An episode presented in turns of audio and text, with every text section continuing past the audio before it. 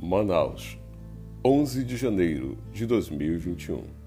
Olá, sou Ailton Júnior, acadêmico do curso de Letras da Uninter, Polo Chapada, com o RU 2822997.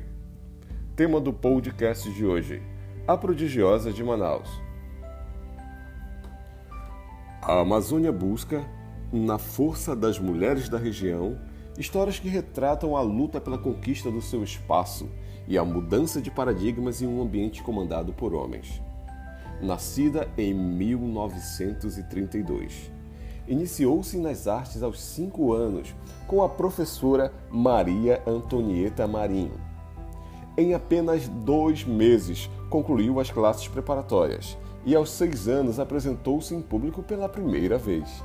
Ivete Biapina foi a professora normalista graduada em filosofia pela Faculdade de Filosofia, Ciências e Letras da Universidade Federal do Amazonas, a UFAM. Mestra do piano. É considerada uma das figuras mais importantes da cultura musical amazonense. Em 1998, Ivete mereceu o título de Mulher Amazonense, concedido pelo governo do estado do Amazonas. Infelizmente, essa mulher que estava à frente do seu tempo e deixou-nos um legado impressionante, não está mais entre nós. Atualmente, existe um casarão histórico que leva o seu nome, Casa de Música Ivete Biapina. Inaugurada em 4 de novembro de 2001, após ter sido completamente restaurado como parte de ações desenvolvidas pelo Estado através do projeto Manaus Belle Epoque.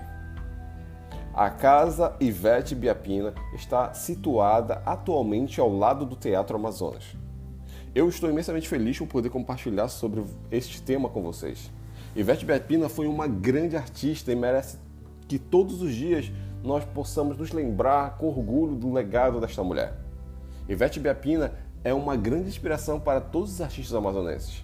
Ivete Biapina foi um prodígio em uma época em que mulheres não tinham seu espaço para se expressarem ou se desenvolverem como hoje lhes é dado. É inegável o seu legado e sua coragem em lutar para conquistar o espaço que até então só pertencia a homens. Com o tempo, todos se renderam ao seu grandioso talento, conquistando assim o respeito de muitos e a admiração de todos.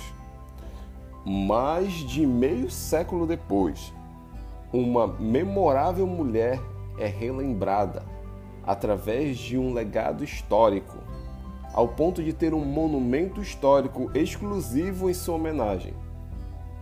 Ivete Biapina, uma mulher à frente de sua época, talentosa, corajosa, entre outros inúmeros adjetivos.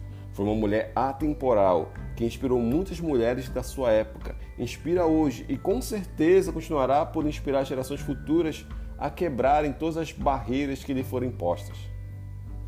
Obrigado pela atenção. Até a próxima, se Deus quiser.